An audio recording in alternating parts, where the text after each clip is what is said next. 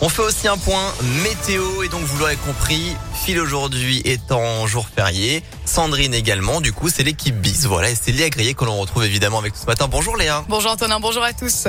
À la une ce lundi, la communauté du sidecar endeuillée après la mort d'un pilote. Ce samedi, lors d'une course en Angleterre, un haut savoyard de 35 ans a perdu la vie. Son coéquipier originaire de Bron a été transporté à l'hôpital de Liverpool dans un état critique. Cette course, le Tourist Trophy, l'une des plus dangereuses au monde selon l'équipe, a déjà coûté la vie à 262 personnes depuis sa création en 1907. L'actualité, c'est aussi le décès d'un motard de 21 ans dans le Beaujolais. Ce week-end, il a fait une violente sortie de route à Chazet-d'Azergue. Dans la nuit de samedi à dimanche, une enquête a été ouverte par la brigade de gendarmerie de Hans afin de déterminer les causes exactes du drame. Six nouvelles piqûres présumées à Lyon lors du festival réel qui se déroulait ce week-end au parc de la Fessine. Cinq festivaliers, une femme et quatre hommes ont, ont repéré samedi des traces de piqûres sur leur corps. Vendredi, une adolescente de 17 ans a été piquée à l'épaule. Ils ont tous été testés et ont réalisé une analyse toxicologique afin de retrouver de possibles traces de drogue.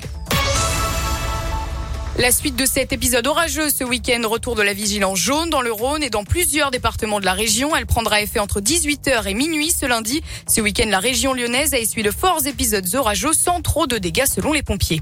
À noter aussi les prévisions de bison futé pour ce lundi de Pentecôte. Une journée classée verte dans le sens des départs et dans le sens des retours. Ce sera orange partout en France et rouge en région parisienne.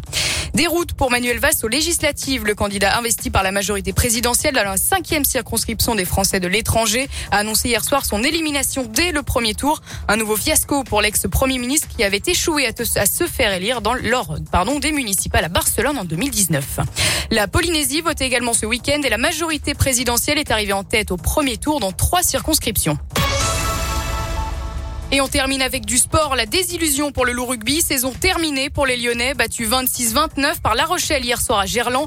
Pour la première de la dernière journée, pardon, de la saison régulière, ils devaient gagner avec le bonus offensif pour se qualifier en play-off. C'est raté.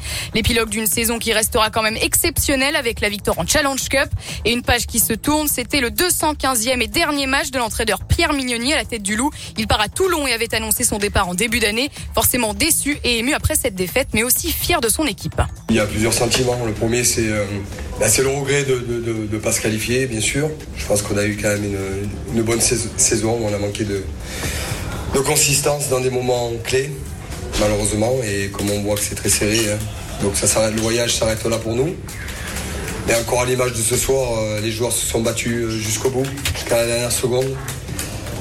Et je crois que ce soir, j'ai pas trop de regrets sur le match. On a joué une grande équipe. Donc ils ont gagné le match.